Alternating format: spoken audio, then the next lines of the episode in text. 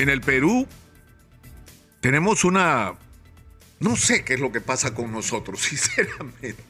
Es una cosa increíble lo que nos pasa a los peruanos. Exitosa. estamos peleándonos unos con otros sin encontrar salida, una situación horrible. Hace 90 días que vivimos una situación de extrema tensión, han muerto más de 60 personas.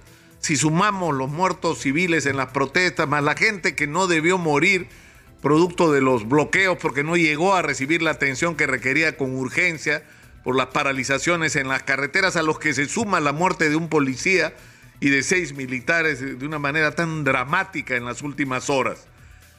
Y estamos enfrascados en que si se adelantan las elecciones, no se adelantan las elecciones, cuando estamos en el, en el centro de la atención del mundo y no nos damos cuenta. Porque en el mundo se está discutiendo sobre el Perú. ¿Y saben lo que están discutiendo sobre el Perú? ¿Quién se va a comer el jamón del mineral que hay en el Perú? Porque lo que el mundo necesita es lo que el Perú tiene. Mineral, cobre, plata y oro que son la clave, la clave para las próximas tres décadas. Donde lo fundamental va a ser el proceso de electrificación, por un lado, y por el otro lado el desarrollo de nuevas tecnologías y de todo lo digital que requiere conectores que requiere transmisores de energía. Y esos son el cobre, la plata y oro. Y encima, como yo lo he repetido hasta el cansancio, Dios nos ha premiado con el litio que sirve para almacenar la energía. Entonces, eso, es decir, somos ricos. Y no nos hemos dado cuenta y no nos estamos preocupando en ponernos de acuerdo en cómo diablos vamos a hacer para ofrecerle al mundo esto que tenemos para convencer a los inversionistas que en este país, donde ha habido seis presidentes en seis años, se puede confiar. Pese a todo, pueden traer su plata. Porque si no traen su plata, sus recursos y tecnología, el mineral va a seguir enterrado y no a ver cómo sacarlo y seguiremos siendo pobres. Exitosa. Pero hay que resolver además dos problemas. Uno es el de las comunidades. Tenemos que acabar con esta pesadilla de conflictos alrededor de los proyectos mineros y la única manera de hacerlo es convertir a las comunidades en socias del negocio, como es en muchas otras partes del mundo donde incluso se le reconoce a las comunidades o a las personas que habitan sobre los asientos mineros la propiedad sobre el mineral.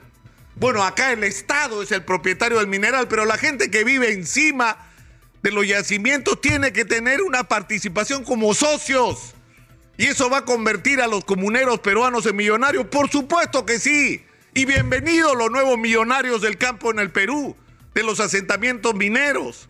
Porque van a ser socios, porque van a poder invertir esos recursos en generar industria, en agregar valor, en educar a sus hijos, en desarrollar todo lo que haya que desarrollar en sus regiones con el dinero que ellos tienen derecho a acceder. Pero en tercer lugar, y eso supone cambiar completamente en la estrategia de relacionamiento con las comunidades. O sea, cuando los comuneros reclaman, ¿qué le pasa a estos cholos? Que todos los días piden algo. Esa es la reacción que hay en la élite. Absolutamente equivocada. Y cuando ponen abogados para que los defiendan, extorsionadores. Y los meten presos a todos, a los dirigentes y hasta a los abogados. En vez de sentarse con inteligencia a la mesa a encontrar una solución, para resolver una demanda a la que tienen derecho. Si el mineral está abajo de la tierra que han vivido sus ancestros, tienen derecho a ser parte del negocio. ¿Por qué es tan difícil que alguna gente termine de entenderlo? Pero el tercer problema que tenemos que resolver es que no se choreen la plata las autoridades. Que el dinero que entra del canon, que el dinero entre los impuestos no se vaya al desagüe de la corrupción y de la ineficiencia porque ha entrado muchísimo dinero al Perú en las últimas décadas, muchísimo. Y la pregunta es dónde está, porque no está donde debería estar y necesitamos una profunda reforma del aparato del Estado, necesitamos un aparato del Estado eficiente que actúe en función de planes territoriales, como se dice, de cada región, de cada corredor que se sepa lo que hay que hacer, que acá vamos a invertir en agricultura, acá vamos a invertir en turismo, acá vamos a invertir en piscicultura, acá vamos a desarrollar una industria relacionada a la minería.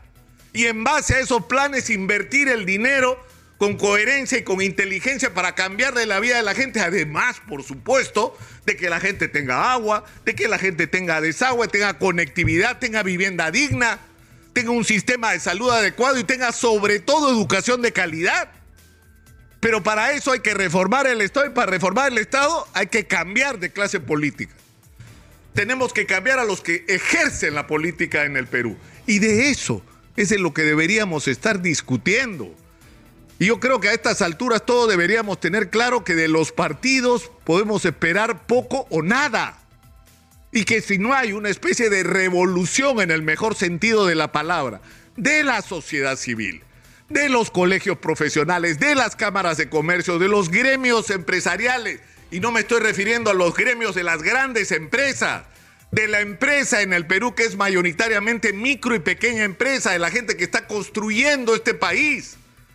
Si la gente que piensa en este país, que está en las universidades, en las facultades, no se compromete, no se aglutina, no se agrupa, no se encuentra para juntos procesar alternativas y propuestas para este país que se las tenemos que imponer a la clase política.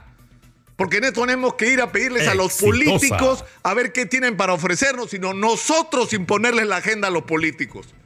Lo que se tiene que hacer en este país. Y, y ahora he tocado solo un punto, que tal vez es el más importante porque es el que más recursos nos va a producir, el que nos va a ayudar a tener la palanca para mover todo lo demás, para transformar la educación. Los recursos van a venir de la minería, pero hay que hacer esas tres cosas que parecen simples pero no lo son.